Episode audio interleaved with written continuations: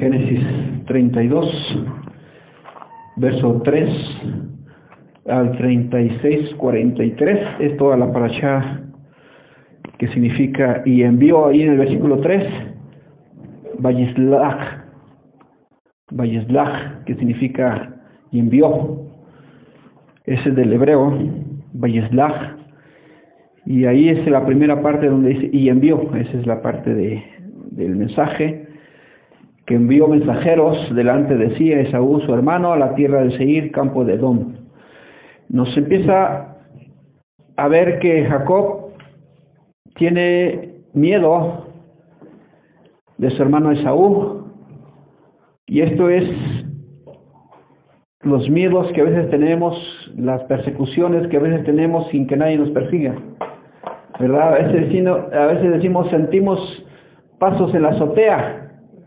Dices, siento que, eh, dicen la persona, sientes en tu cabeza pasos y, y verdad, es, es algo muy difícil de, explicar los miedos que tenemos en ocasiones porque tenemos miedo a los fracasos, al, al desalientos o, o, a veces al desánimo y esto nos, nos abre la puerta para poder aprovechar y vencer nuestros miedos.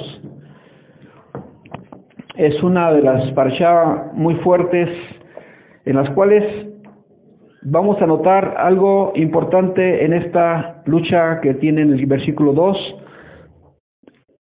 del versículo dice y cuando y dijo Jacob cuando los vio el campamento de Dios es este y llamó el nombre de aquel lugar Mahanaim.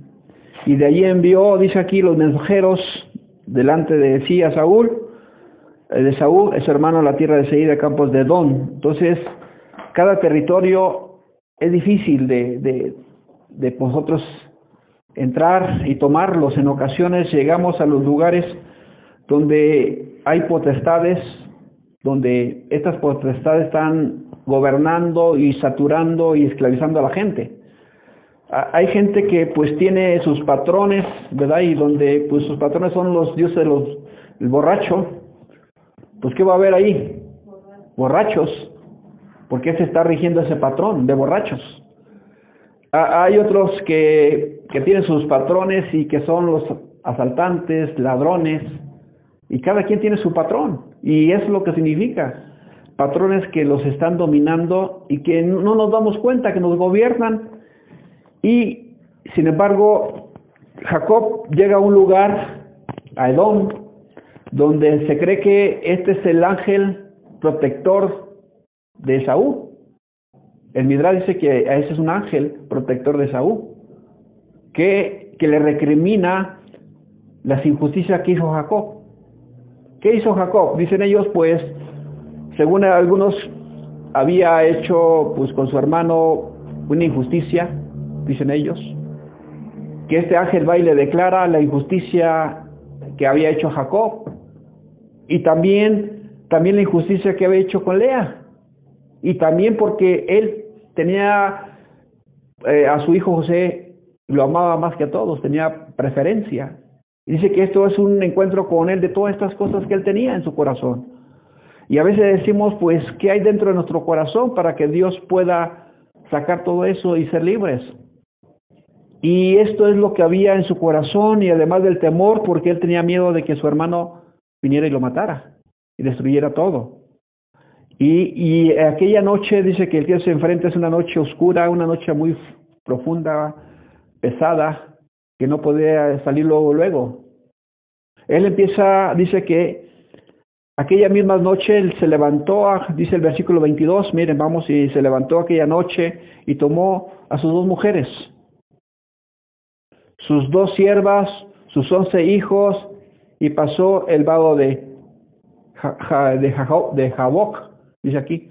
Este es un lugar donde aparece un ser este dicen que hay un, un ángel que, de, que aparece de noche y, y se va de, de, de, día, que donde pierde su fuerza en el día, este ser, ser en aquel lugar, en aquel este borde, en aquella ribera del río azul, porque es allí donde aparece, y toma este, este reto, ¿verdad? Porque Jacob no pelea con él, sino que al contrario, el varón va a pelear con Jacob.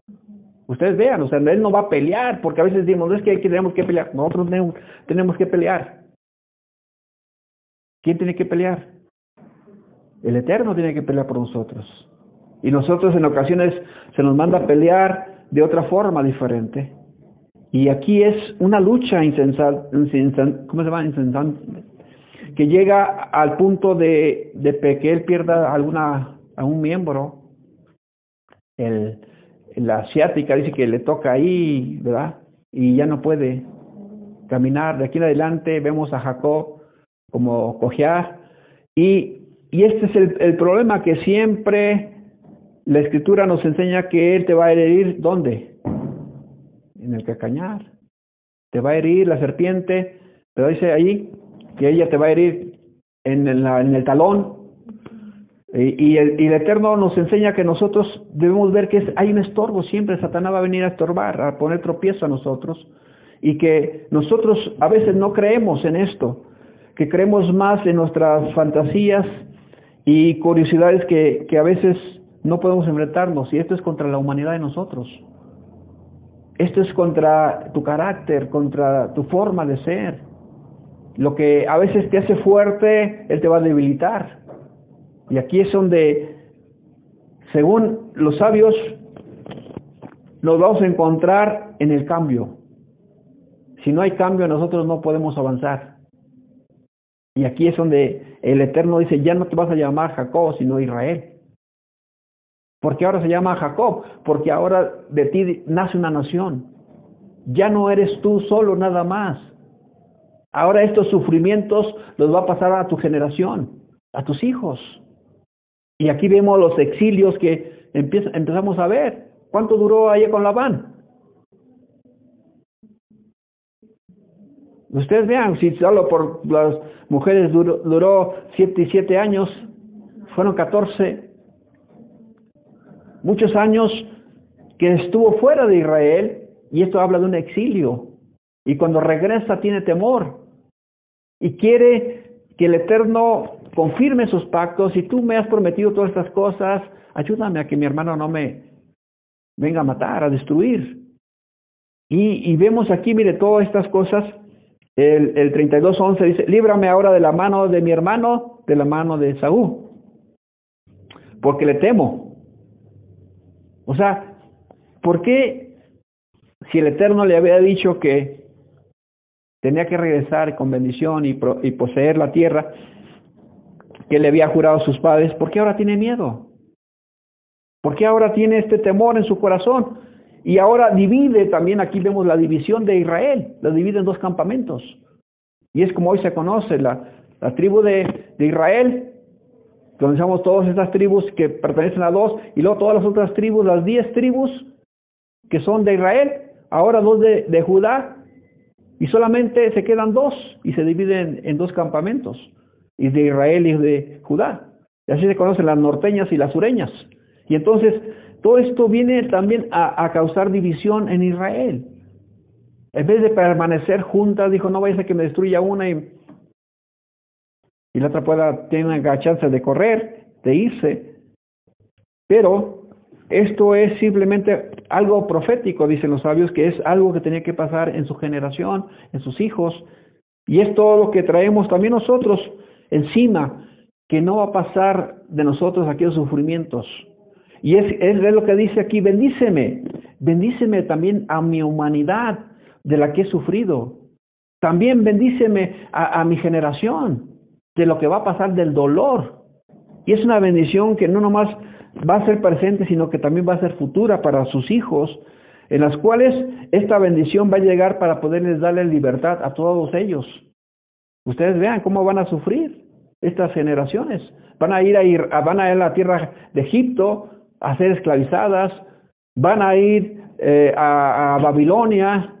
Todo esto nos está hablando de exilios, de exilio, de sufrimiento de Israel que próximamente van a venir y también va a haber una lucha, como decíamos, la, la lucha grecorromana, que parece que Jacob nos está enseñando estas luchas entre estas formas de luchar, de esa agilidad que tenían y, y esa agilidad que se podía mover para poder ser victoriosos. Aquí Jacob, yo no sé cómo luchó. Algunos dicen, pues, ¿cómo fue esa lucha? No, no dice la escritura. Si fue reprensiones de parte de él, o qué, ¿cómo? Porque a veces cuando tenemos en la lucha de, los conflictos, tenemos muchas dudas. Y este no tuvo dudas. Aquí no hay dudas.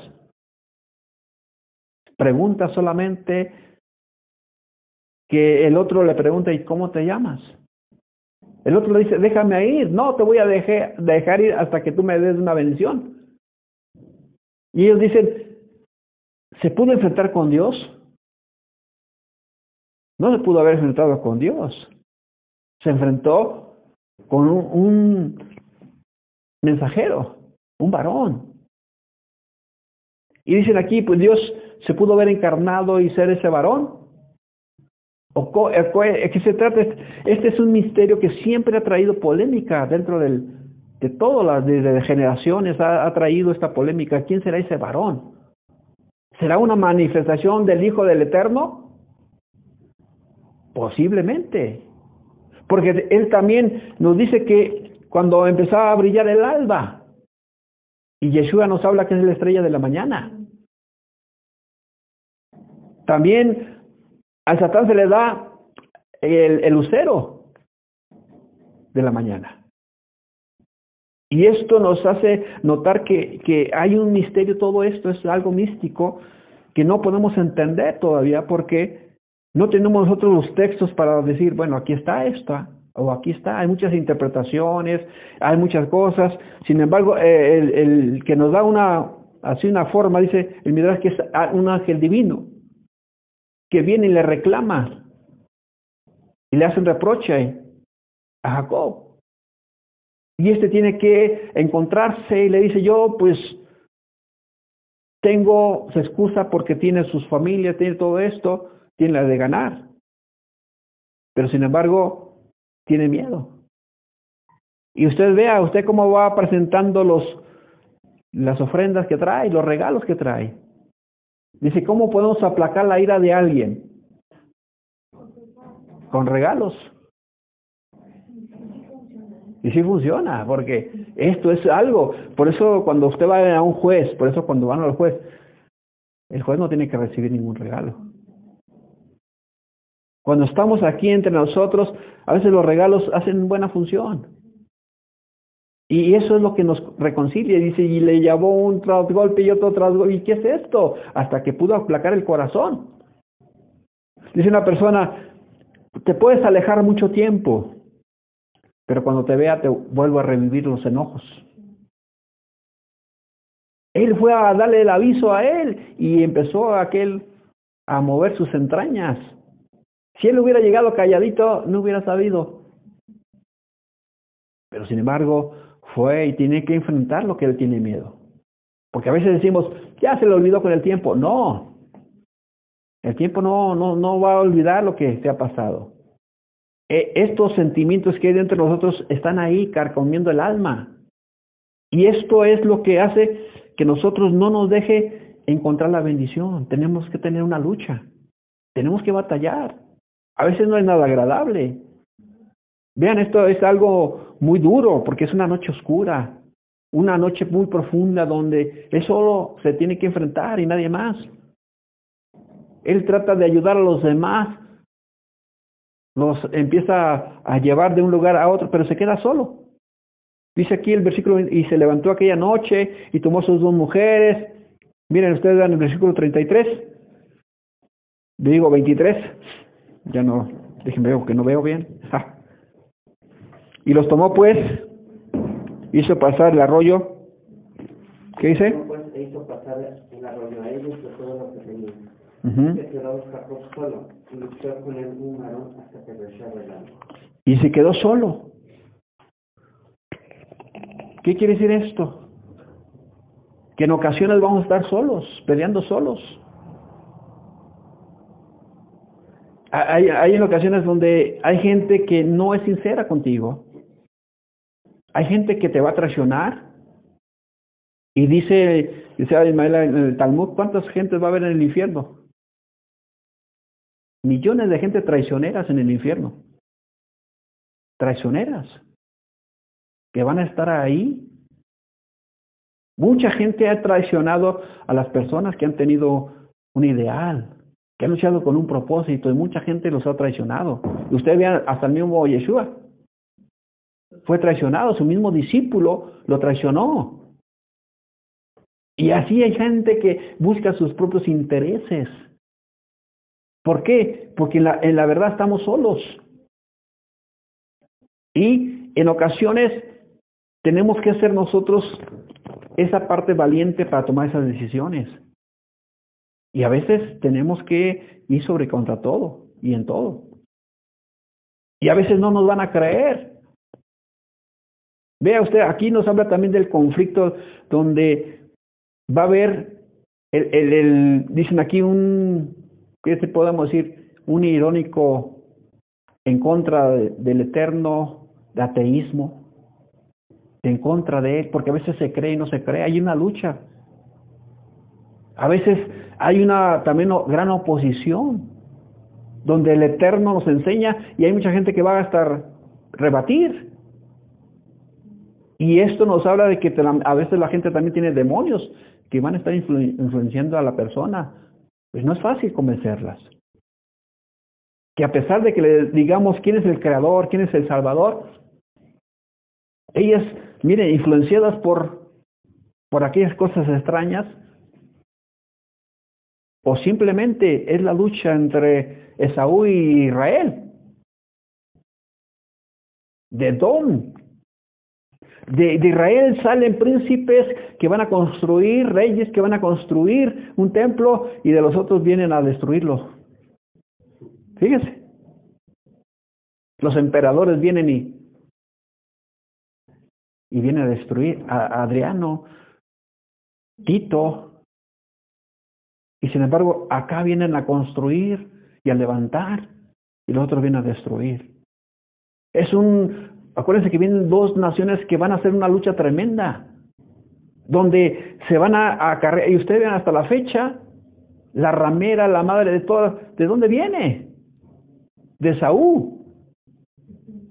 Israel siempre está ahí haciendo sufriendo, sufriendo, sufriendo y una lucha tras lucha tras lucha para ganar una bendición. Las bendiciones no se ganan así nada más, es a través de las luchas, de los combates, como si fueran las luchas grecorromanas del circo romano. Parece así, donde nosotros tenemos que tener la armadura del Eterno para poder enfrentarnos a todas estas cosas que no vemos humanamente, porque nuestra lucha no es contra quién, sino contra principados, contra potestades. Nuestra lucha no es contra la gente, sino contra los que tienen dominados. Esa es nuestra lucha, que el Eterno abra los ojos de la gente y los oídos para oír. O sea, ¿cómo uno se puede dar cuenta que estamos cargando algo que no se puede mover? Que si se nos cae, se nos rompe. Yo casi al rato pasé por ahí, estaban pasando y digo, no se les vaya a caer. Y se les vaya a romper. dije, bueno, pues, o sea, ¿hasta dónde llega nuestra ignorancia? Como dice la escritura, ¿hasta dónde la cegaera nos llega? Y no nos damos cuenta que Dios, Dios está en todo lugar, que no necesita ayuda, que lo que necesitamos ayuda somos nosotros, no Él. Y es aquí donde abrimos nuestros ojos y vemos también la agonía de este hombre como la agonía del Masías, en el Getsemaní. Una agonía terrible donde sufrió gotas. Aquí estaba sufriendo su humanidad. Y esto nos habla de un huerto de Getsemaní, donde nos revela también donde el Mesías sufrió tanto, tanto. Y que dijo que no pasara de él esa copa, sino hasta qué? Se hiciera la voluntad del Padre. Y esto es esta la misma oración que dicen, esta es una oración de sufrimiento, de, de agonía de, de parte de Jacob donde lucha esa noche intensivamente por su vida y por cambiar su rumbo. Y por eso también el Mesías dice que tiene que ir a la cruz, al madero, a sufrir, para pasar de allí a la vida y darnos vida. Aquí pasa un momento difícil para Israel y pide una bendición, no más para él, sino para él y su generación. Bendíceme. O sea, cuando trata la bendición para uno es para toda su generación. Y dice aquí que ya estaba a punto de rayar el alba. ¿Qué quiere decir esto? Que ya iba, ya estaba, y dice, ¿qué es el alba? La alboreada, el aclarar el día, el momento donde, donde el día se hace más blanco, que empieza a amanecer. Es el momento de que esto es como si fuera una sábana que se hace blanco, todo el, espacio, todo nuestro clima se hace blanco. Es el momento de, de aparece esa luz. Y dicen que ese era el momento donde el ángel le dice, ya me tengo que ir. ¿Por qué se tiene que ir? Porque él tiene que llevar, a, dicen allá los, los servicios que tiene que hacer en el cielo. Tiene que llevar a, poner, ahí no puede llegar tarde. Hasta ellos nos enseñan que tienen su puntualidad. Y que no, no, ni siquiera por, por, miren, él fue un mensajero, pero deja el mensaje y tiene que regresar a cumplir con su deber. Y esto también dice Lucas 22, del 39 al 46, mire, vamos a ver qué dice.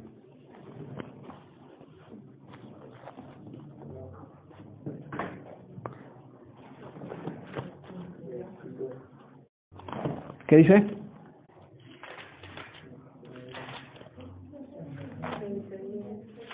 Lucas 22.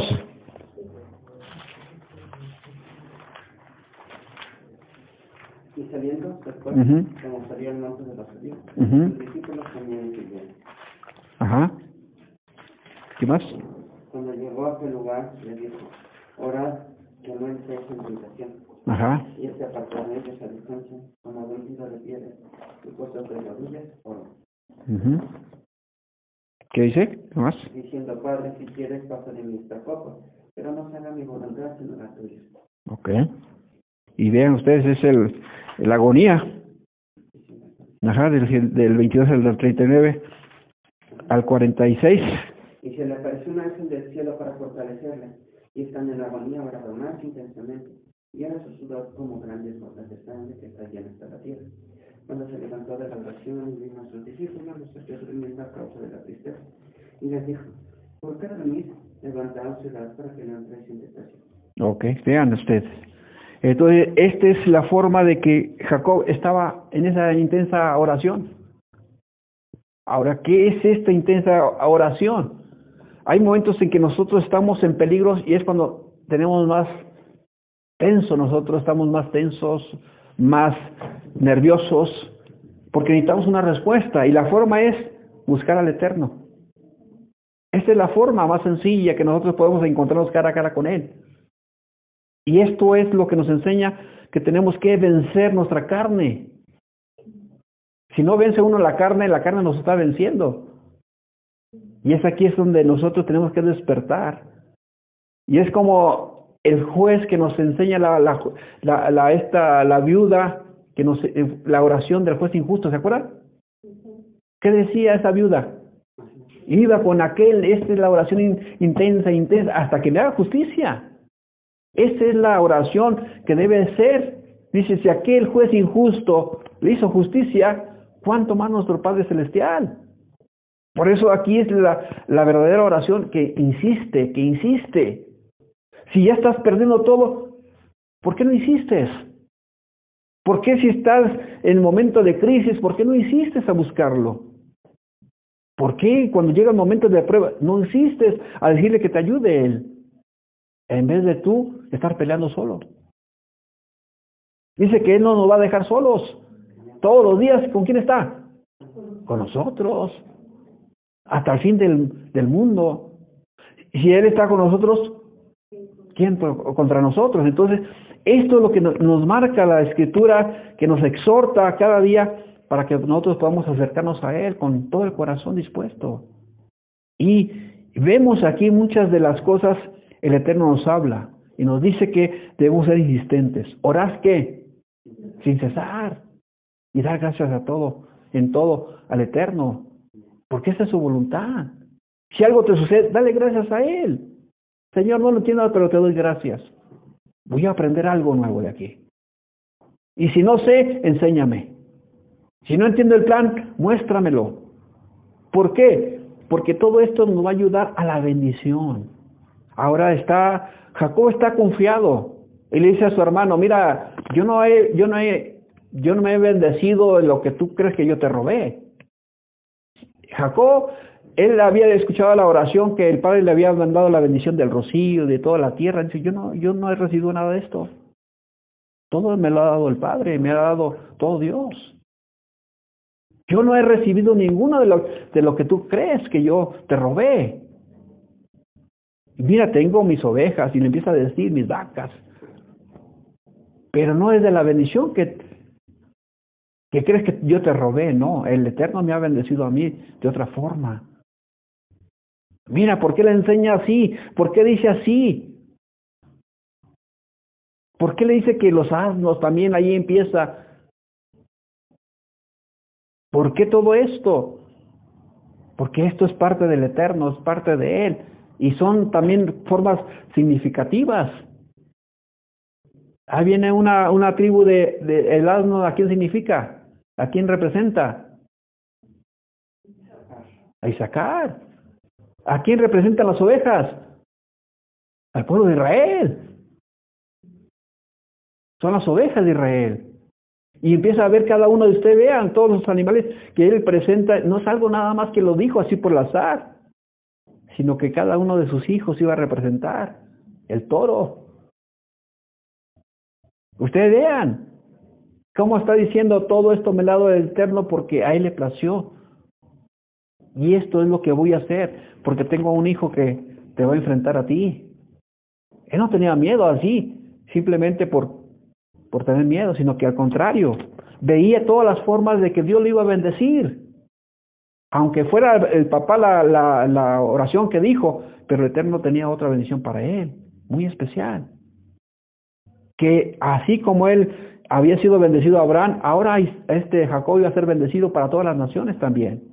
Y esto es muy, muy importante para nosotros. Dice, ¿qué dice Marcos 14, 36?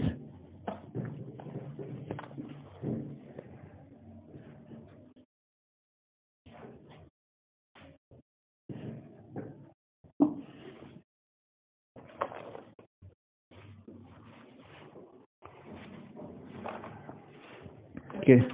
1436. Y decía, hago Padre, todas las cosas son posibles para ti, aparte de mí, copa. Ni no sea. No, lo, más no, lo que yo quiero. Si no, sino lo que tú. quieres. Entonces, nosotros nuestra oración es, a veces decimos que se quite el problema, ¿no decimos? Así queremos que se quite, pero si es su voluntad, ¿por qué no le decimos mejor que se haga su voluntad? Ay, Señor, estoy pasando por eso. estoy-". Si es su voluntad, que se cumpla. Yo no sé qué vas a hacer en esto que estoy pasando, no sé lo sé, pero sé que sea es tu voluntad. Te voy a dar gracias. ¿Usted cree que Yeshua quería pasar por los latigazos, los sufrimientos, todo eso? No quería pasar. Pero sin embargo, ¿qué dijo? Tu voluntad. Usted dice, Dios me va a librar. Dios no lo libró. Porque estaba establecido que así tenía que pasar. Es como decíamos nosotros, hoy vienen los tiempos de los dolores de parto y estamos orando que se quiten, ¿se van a quitar? Pues no, aunque eh, tengamos muchos ayunos y no se van a, porque es la voluntad de Él. Está escrito que tiene que pasar todo eso. Y si va a haber hambres, va a haber hambres. Así es su voluntad. Que vamos a pasar exilios, pues vamos a pasar exilios. Que vamos a pasar sobre, vamos a pasar porque así es su voluntad. Y va a llegar un momento en que todo sea oscuro como está aquí. Y venga ese varón a enfrentarnos, a reclamar y a decirte quién eres tú. Y aquí es donde nosotros tenemos que nacer de nuevo. Tenemos que nacer. Antes eras una, ahora no, ahora somos hijos de Dios. Antes éramos pecadores, ahora ya no, hemos cambiado. Ahora somos hijos del Eterno. Y esto es lo que nos ha cambiado. Y aquí vienen, ahora para nosotros todo nuestro destino ha cambiado. Hay muchos que nuestro destino era mal, de peor, de miseria, de mal, todo eso. Pero el Eterno ha cambiado todo eso. Tu futuro, tu pronóstico, todo lo con contrario, tus zodiacos, como tú quieras, los ha cambiado Él para bien. Todo ha cambiado. Y aquí donde nosotros vamos a mostrar al mundo, aquí está nuestra bendición. Y el mundo va a ver tu bendición. ¿Por qué? Porque el Mesías es la luz y tú tienes que ser luz. Él es la luz que alumbra todo corazón. Y dice aquí que Él le pidió al Padre, no se haga mi voluntad, sino como quieras tú. Que así sea nuestra oración. Y no tengamos miedo de lo que vamos a enfrentar. ¿Sí? Bueno, hay algo que también nos, nos motiva a nosotros y nos, la escritura empieza a decir del capítulo 32, del 24 al 30 de Génesis, dice que Jacob se quedó solo y un varón estuvo luchando con él hasta rayar el alba. Pero hay una lucha que, que tenemos que no desistir. Tenemos que ser fuertes. En momentos difíciles, momentos de desesperación, hay que ser fuertes. Dice aquí el Salmo que en la noche vendrá el lloro, pero en la mañana vendrá la alegría.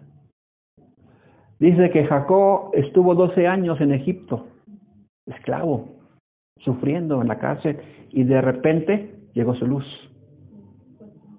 Y fue virrey.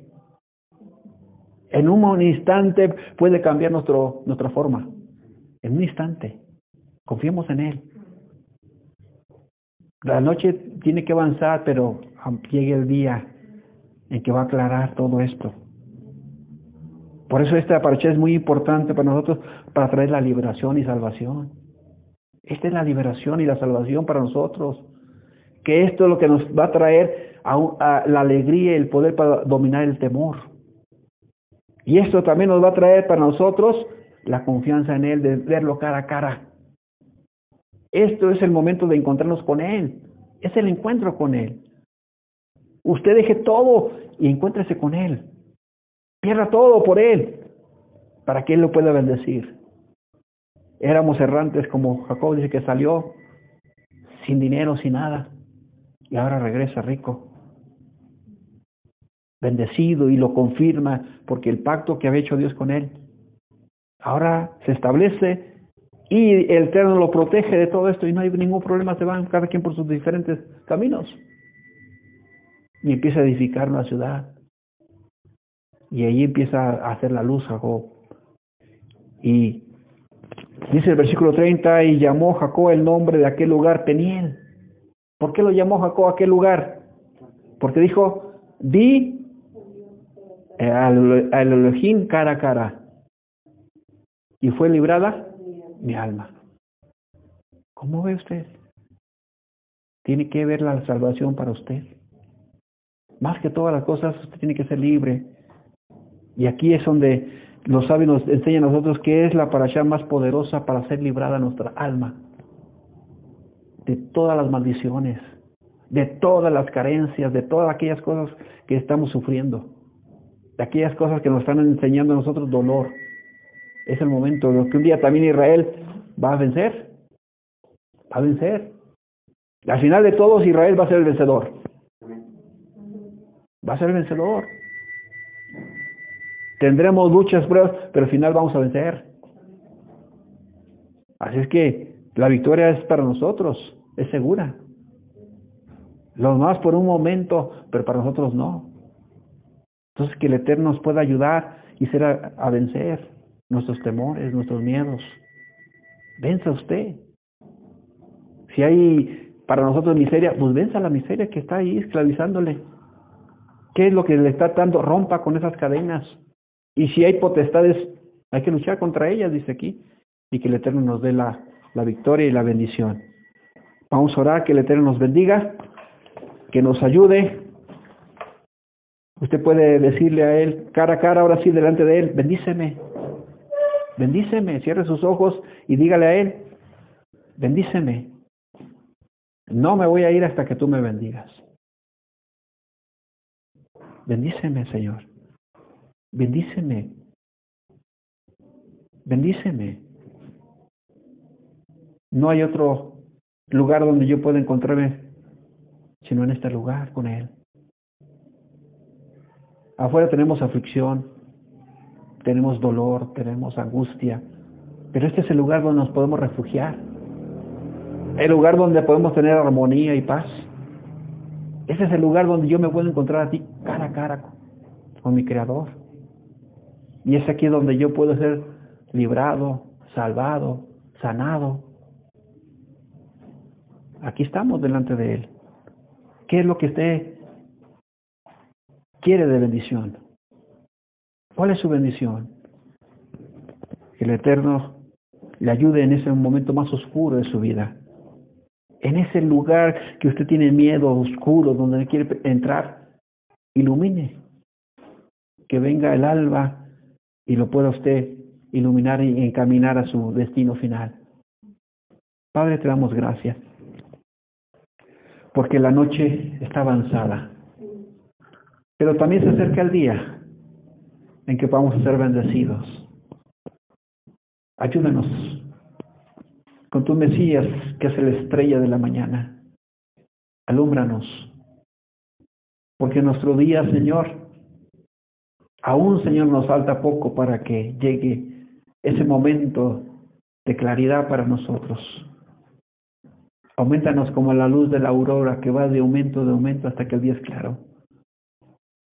Permite que nuestros hermanos, Señor, sean bendecidos en su economía, en, en sus trabajos, Padre, en su salud, en todo, Padre, bendíceles y ayúdales para que tu nombre sea glorificado y que el mundo vea que no es a través del esfuerzo, que no es porque nos dieron nuestros padres, sino es porque tú tienes misericordia, porque tú eres nuestro pastor y nada nos ha faltado.